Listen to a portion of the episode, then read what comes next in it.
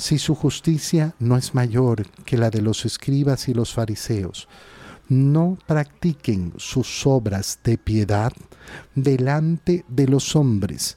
No estén preocupados de ser visto. ¿Y cuáles son esas obras de piedad? En primer lugar, la limosna, la oración y el ayuno. Después de hablar de la oración, de decir cuando oren, no sean como los hipócritas, que quieren que los vean, que los alaben porque están en oración. No, tú busca la intimidad de tu cuarto, de tu corazón, para que ahí, ahí te escuche tu Padre que está en lo secreto, y tu Padre que está en lo secreto te recompensará. Y al continuar con el tema de la oración, Jesús les dice, cuando ustedes hagan oración, no hablen mucho. Primera instrucción del Señor sobre cómo hacer oración. No hablar mucho. ¿Qué significa no hablar mucho? Mira, es importantísimo entender que el ser humano tiene que saber administrar los bienes que le ha dado el Señor. Uno de esos bienes, que es de los bienes más preciados que tenemos, es la capacidad de hablar. La capacidad de hablar refleja nuestra capacidad racional.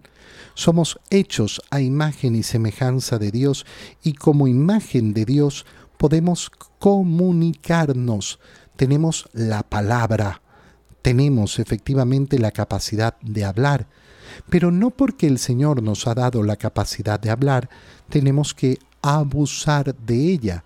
Tenemos que saber administrar nuestra capacidad y ningún extremo va a ser bueno. Ni el mudo es bueno, ni el que no para de hablar es bueno. Tenemos que buscar una justa, justa medida en el habla.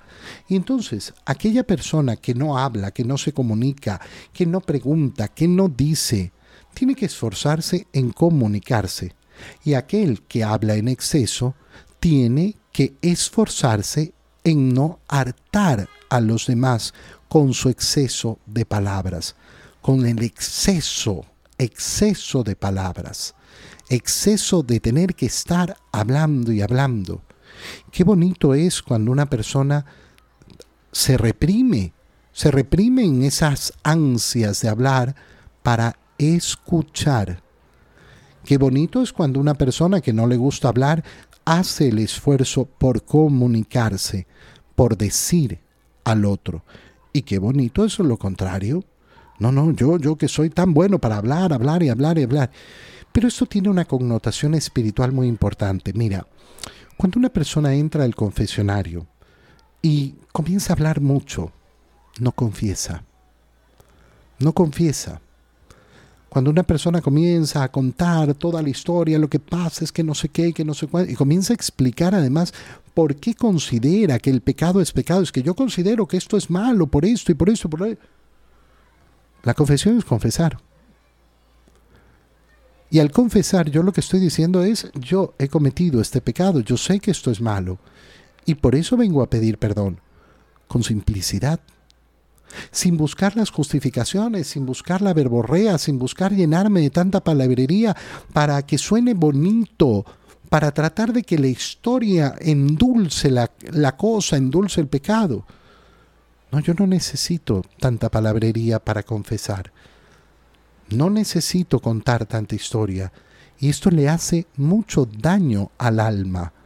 Aquel que se llena de muchas palabras en el confesionario, de mucha explicación, no logra crecer espiritualmente. Este es un punto sumamente importante en ese crecimiento espiritual. A veces las personas eh, buscan la confesión, sí, como desfogue, y entonces uno entiende, bueno, es que la pobre persona que quiere hablar, tal vez porque no tiene con quién hablar y que no sé qué. Pero mm, no lo estamos viendo en este momento desde el punto de vista de esa compasión que puede tener el eh, sacerdote que está confesando, sino desde mi perspectiva espiritual, cuando yo entro al confesionario, no necesito llenarme de verborrea. No necesito engalanar, no necesito adornar, no necesito explicar, no necesito dar vueltas tengo que usar la economía del lenguaje. ¿Para qué? Para simplificar mi alma, para que mi alma sea capaz de reconocer verdaderamente el pecado y reconocer sobre todo la gracia de Dios, la gracia de Dios que es la que me justifica. No son mis palabras las que me justifican, es la sangre de Cristo la que me justifica. Y entonces en la oración el Señor nos está diciendo lo mismo. Cuidado con llenarse de tanta palabrería y tanta palabrería. Por eso la oración más grande y más bella no es la que realizamos con nuestras propias palabras, sino la que realizamos con la misma palabra de Dios. Tú nos has dado esta palabra, Señor, y con esta palabra nos dirigimos a ti, con tu misma palabra. Eres tú el que nos brinda las palabras y las pone en nuestra boca para agradarte verdaderamente. No hablen mucho como los paganos. Los paganos creen, se imaginan que a fuerza de mucho hablar serán escuchados. Yo, para ser escuchado por el Señor, simplemente tengo que pedirle lo que quiero. Tengo que decirle lo que quiero. No, es que tengo que hacer una introducción.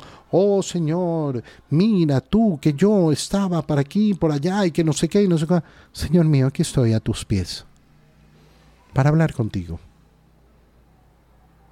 Para hablar contigo, como hablo con un amigo, al cual no quiero aburrir, al cual no quiero llenar de palabrerías, al cual no quiero llenar de, de, palabras así endulzantes, pegajosas. No, hablarte con la sinceridad de mi corazón.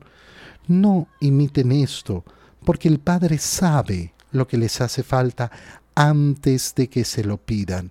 Y por eso el Señor nos da el Padre nuestro. ¿Quieren orar? ¿Quieren aprender a orar? Aquí está la oración. Padre nuestro que estás en el cielo. Y uno revisa el Padre nuestro y podemos pasarnos un año meditando sobre el Padre Nuestro. La hondura del Padre Nuestro es tremenda, tremenda. Cada palabra, cada palabra está puesta donde tiene que estar puesta. Cada palabra tiene una inmensidad de significado.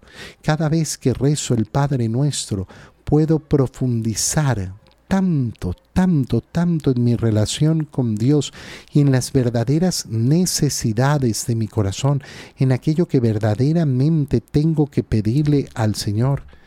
Qué bonito es darnos cuenta que el Padre nuestro comienza en esa connotación plural. No es mi Padre, es Padre nuestro.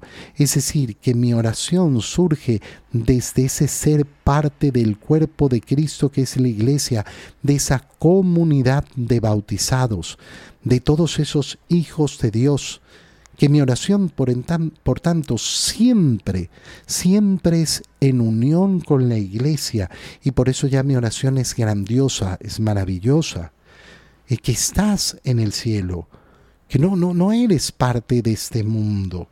Y ahora santificado, glorioso sea tu nombre, alabado. Yo te adoro, te alabo, te glorifico, Señor, y espero la venida de tu reino. Y lo que quiero es que se haga tu voluntad. Me someto a tu voluntad. Te reconozco como el Dios único y verdadero, el que está en los cielos. Te alabo y quiero someterme a tu voluntad. Ahora te pido lo que necesito, danos el pan de cada día, perdona nuestras ofensas con la condición de que yo también perdone. Y no, de, no nos dejes caer en la tentación y líbranos del mal, líbranos del demonio, líbranos del maligno. Y el Señor culmina diciéndoles, si ustedes perdonan, el Padre los perdona, pero si ustedes no perdonan, entonces no tendrán perdón. La condición del perdón es tener un corazón misericordioso. Cuidado, cuidado seas de esas personas que dicen, no, yo no perdono porque soy humano, eh, solo Dios perdona, yo disculpo.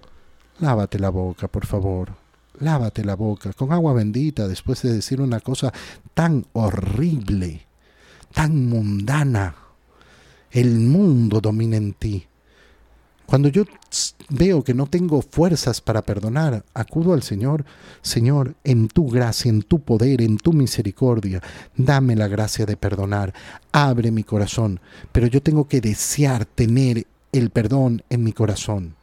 Tengo que desearlo y tengo que lucharlo. No me puedo echar simplemente, no, no, yo no soy incapaz de perdonar. Pide al Señor la gracia de perdonar y ya estarás perdonando porque en ese mismo instante el Señor te estará dando la gracia necesaria para hacerlo.